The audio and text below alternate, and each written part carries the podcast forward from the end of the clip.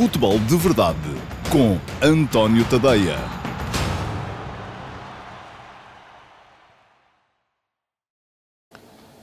Olá, bom dia. Eu sou o António Tadeia e este é o Futebol de Verdade. Sejam bem-vindos à primeira edição desta semana do Futebol de Verdade, uma edição que vai naturalmente centrar-se muito naquilo que foi a supertaça de ontem no Algarve. Benfica ganhou ao Sporting por 5 a 0, um resultado que para uns é exagerado, para outros é justo. Um, enfim, eu acho que ele é ao mesmo tempo, isto não é querer uh, dar uma no cravo e outra na ferradura, é ao mesmo tempo justo e exagerado, mas já vou explicar porquê. Primeiro, deixem-me pedir-vos desculpa pelos uh, problemas de som que tivemos na edição da última sexta-feira. Houve uma questão de ligação wireless que não estava bem protegida. Porquê? Porque eu resolvi pôr uh, o, o, a base do microfone no bolso de trás e parece que houve aqui uns cortes. Espero que me digam se as coisas estão a correr bem ou não. Uh, esperemos que sim, porque é uma pena uh, isto não chegar em condições a quem, a quem gosta de ver e a quem quer ver. Um, não se esqueçam que no final podem sempre fazer uma pergunta, ou melhor, podem ir já fazendo perguntas. A equipa de produção vai selecionar aquela que achar que é a melhor pergunta e no final eu vou responder uma pergunta. Não tem que ser sobre o tema da Supertaça, embora hoje, naturalmente, tudo aquilo que mais interessa, sobretudo a adeptos do Benfica e do Sporting, é o que se passou ontem no Estádio do Algarve. E o que é que se passou no Estádio do Algarve ontem? Bom, já o disse, Benfica ganhou ao Sporting por 5 a 0. Resultado que para uns foi justo, para outros não foi, e que eu já disse, para mim foi ao mesmo tempo justo e injusto. Porquê? Foi injusto porque uh, o Sporting conseguiu até estar na moto de cima, conseguiu uh, controlar o jogo durante um bom período de tempo. Estava um bocadinho por cima até quando o Benfica fez o primeiro gol, aos 40 minutos. O jogo até aí estava já numa, numa fase de equilíbrio, mas com alguma, alguma supremacia uh, leonina. Depois a segunda parte entra com as duas equipas a equivalerem-se e é o Benfica quem faz o segundo gol e logo a seguir faz o terceiro. E a partir desse momento, quando o o, Sporting sofre o segundo e o terceiro golo quase de rajada, a equipa desmorona e a partir daí o Benfica podia ter feito, fez, fez mais dois, fez 5-0, podia ter feito mais outros dois, podia ter chegado aos 7, porque falhou ali algumas ocasiões, até inclusive de ampliar o resultado. Portanto, justo porque, quem olhar para as ocasiões do gol, é verdade que o Sporting teve uma ou duas durante a primeira parte, mas uh, uh, depois quem olhar para as ocasiões de gol, elas foram claramente mais para o lado do Benfica uh, durante o segundo tempo. Injusto porque uh, quem olhar para os 90 minutos e perceber que durante 60, o jogo, de 60 a 65, o jogo foi equilibrado, uh, depois apresenta-se um resultado de 5 a 0 e um, isso acaba por parecer excessivo face ao equilíbrio que se verificou durante dois terços da partida. Portanto, percebo perfeitamente. É verdade que também, graças a este clima de fair play que vai, uh, ou que estão a tentar uh, trazer para o futebol português neste início de época, um, e ontem no final, uh, tanto Frederico Varandas como Luís Filipe Vieira vieram dizer que, bom, o resultado é exagerado, e sim, aí tem a ver um bocado com aquilo que é o espírito de concórdia que se espera que exista no futebol português. E atenção, eu não sou nada daqueles que acha que quem perde, perde porque é simpático. Quem perde, perde porque, ao fim e ao cabo, acabou por não ser tão bom e, aliás, já se esperava, e eu disse aqui a semana passada, que o Benfica era favorito para este jogo. Mas, por motivos na, na, no lançamento deste vídeo, que ia uh, falar daquilo que o Benfica fez bem, daquilo que o Benfica fez mal, daquilo que o Sporting fez mal, daquilo que o Sporting fez bem. E vamos a isso principais méritos do Benfica. Por muito que queiram vir aqui agora uh, dizer que são os jogadores que são fantásticos, e são, naturalmente, uh, mas eu acho que o principal mérito do Benfica para a forma como acabou por uh, trucidar o Sporting o resultado é o facto de ter um processo absolutamente consolidado. A equipa perdeu, em relação à época passada, um titular, que foi João Félix. Jonas jogava, mas jogava muitas vezes no lugar de Félix. Não tinha também o André Almeida, que era lateral direito titular, mas esse por lesão, esse continua no plantel. Mas, de qualquer forma, aquilo que se vê é uma equipa que Bruno Lage pôs a jogar um futebol que tem identidade. A equipa sabe ao que joga. Os processos são repetidos, são treinados, são rotinados. E isso faz com que hum, a equipa tenha crença nas suas próprias capacidades. Isso também tem a ver, naturalmente, com o facto de ter ganho. E quando se ganha, passa a acreditar-se mais. Mas uh, aquilo que se foi uma equipa que sabia perfeitamente aquilo que ia fazer em campo. Uma equipa coerente, uma equipa com identidade, uma equipa que um, soube também uh, adaptar adaptar-se àquilo que foi uh, o adversário. Eu acho que Bruno Lage, ao fim e ao cabo, já sabia uh, ou já tinha fortes suspeitas de que Marcel Kaiser ia aparecer com a tal linha, que podem dizer que é de 3, podem dizer que é de 5, enfim, é um bocado indiferente, são três centrais, dois alas, uh, dizer que são 3 ou 5 depende um bocado, e aliás acho que os próprios jogadores não sabiam muito bem os do Sporting, mas isso já lá vamos, se era para fazer, quando é que era para fazer linha de 3, quando é que era para fazer linha de 5. E digo isto porquê? Porque lá, no final da conferência de imprensa da antevisão do jogo, disse, ah, curioso, estou aqui curioso, porque o Sporting nunca uh, testou na pré-época a linha de 5. Portanto, eu acho que ele, para dizer isto, já foi um bocadinho a dizer Atenção, não me vão comer por tolinho, e o tolinho foi a, a, a, a frase também, a expressão-chave dessa conferência de imprensa, não me vão comer por tolinho porque eu já estou aqui e já estou a ver aquilo que vai acontecer.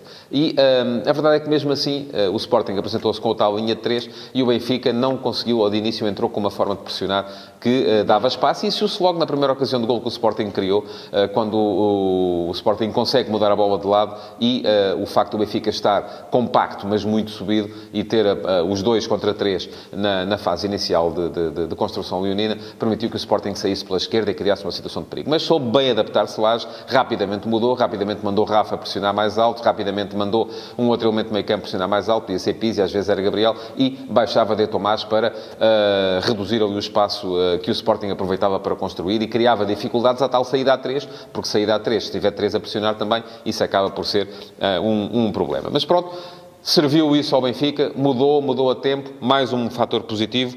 Um, fatores negativos no jogo do Benfica, uh, é possível encontrá-los. Uh, não estou ainda convencido, aliás, ninguém estará que Nuno Tavares seja a solução para, para o lado direito da defesa, embora ele tenha subido bastante, subiu mais do que é costume, nunca tinha depois o pé direito para cruzar, isso obrigava sempre a recuar o jogo, a colocar Pizzi em jogo, e Pizzi é muito forte depois na forma como cruza, um, mas esse foi um problema, e continuará a ser um problema enquanto não estiver apto a André Almeida, porque acho que continua a achar que Nuno Tavares rende muito mais à esquerda do que à direita, e pode ser até uma alternativa muito interessante a Grimaldo do lado esquerdo da defensiva do Benfica. E depois, um, sobretudo, ainda assim, alguma dificuldade a ligar o jogo enquanto o Sporting foi equipa.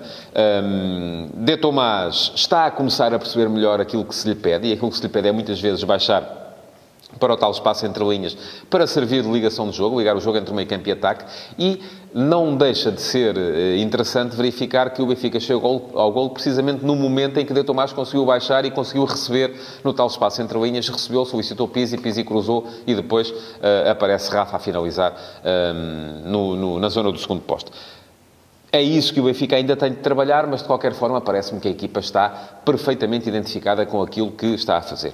E esse foi também, do meu ponto de vista, o principal demérito do Sporting no, no, no jogo de ontem falta de rotinas. Um, eu acho que, e isso gera naturalmente também depois alguma descrença no trabalho que vai ser feito.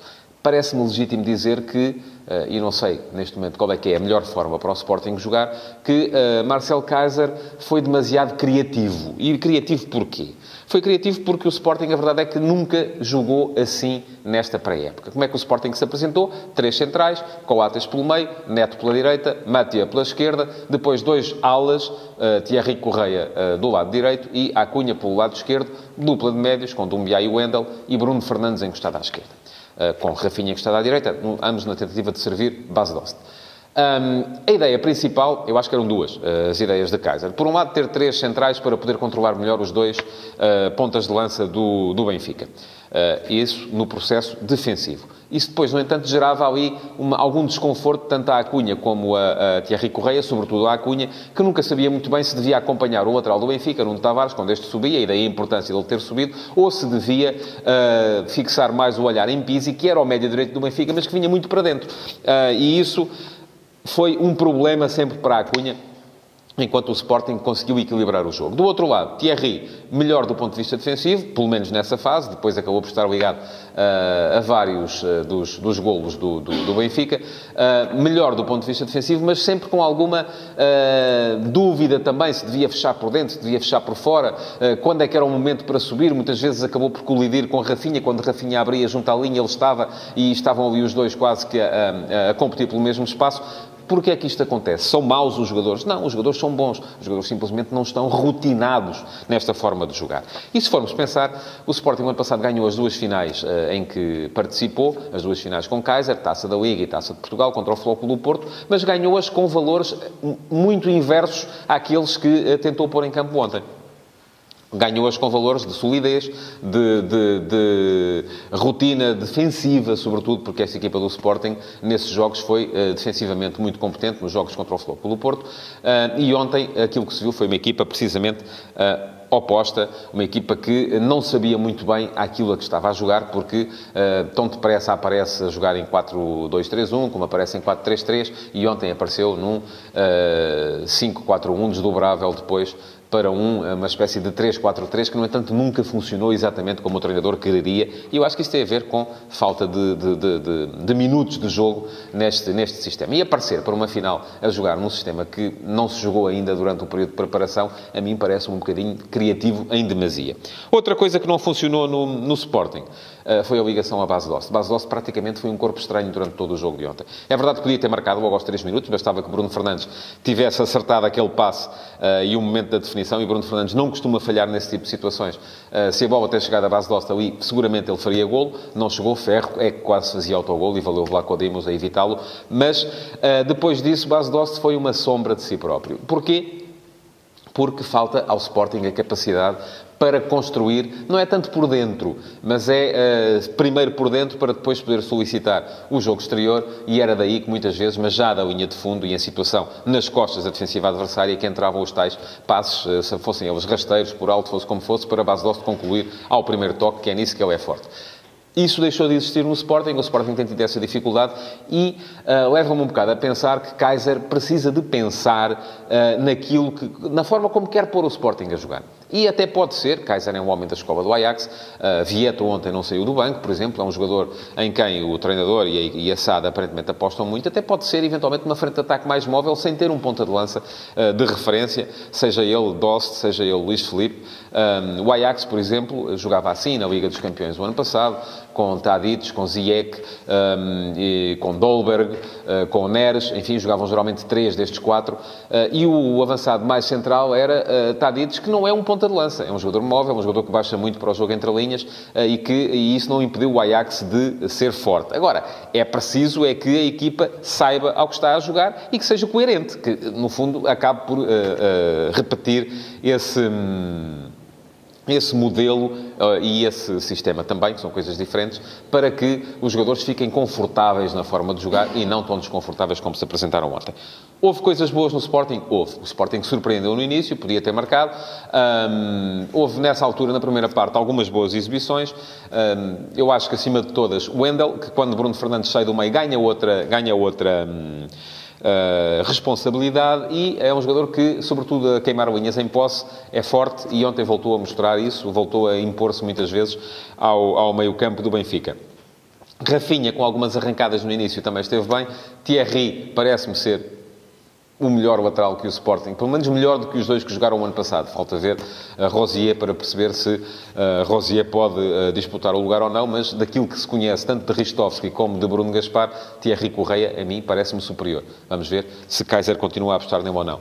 Bruno Fernandes é que apareceu um bocadinho fora do jogo, ele jogou parte da partida já lesionado, é verdade, uh, também estava fora de posição, quando veio para a posição dele, o Sporting acabou em 4-3-3, já estava aparentemente condicionado do ponto de vista físico, uh, mas uh, falta perceber ainda, e vamos perceber durante esta semana, se a questão aí teve mais a ver uh, com, com questões táticas, com questões físicas ou até eventualmente com o mental, porque já se sabe que a, a, a transferência está aí à porta e esta vai ser uma semana absolutamente decisiva para o caso de Bruno Fernandes.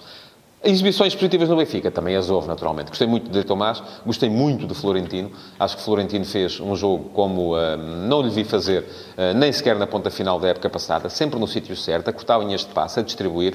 Um, Pareceu-me um jogador fundamental na dinâmica do Benfica, eh, da mesma forma como eh, achei que Pizzi e Rafa estiveram também eles eh, a grande nível, embora em funções um bocadinho diferentes. Pizzi mais a baixar para organizar, Rafa mais a aparecer e a, e a surgir na, atrás da última linha do Sporting. Um, isto pode gerar, obviamente, no, nos benfiquistas um sentimento de deslumbramento, que não se aconselha, nos sportinguistas um sentimento de catastrofista, que também não se aconselha. Agora, é preciso é que o Benfica continue a trabalhar e que o Sporting aposte um bocadinho mais em ideias próprias e uh, coerentes e permanentes.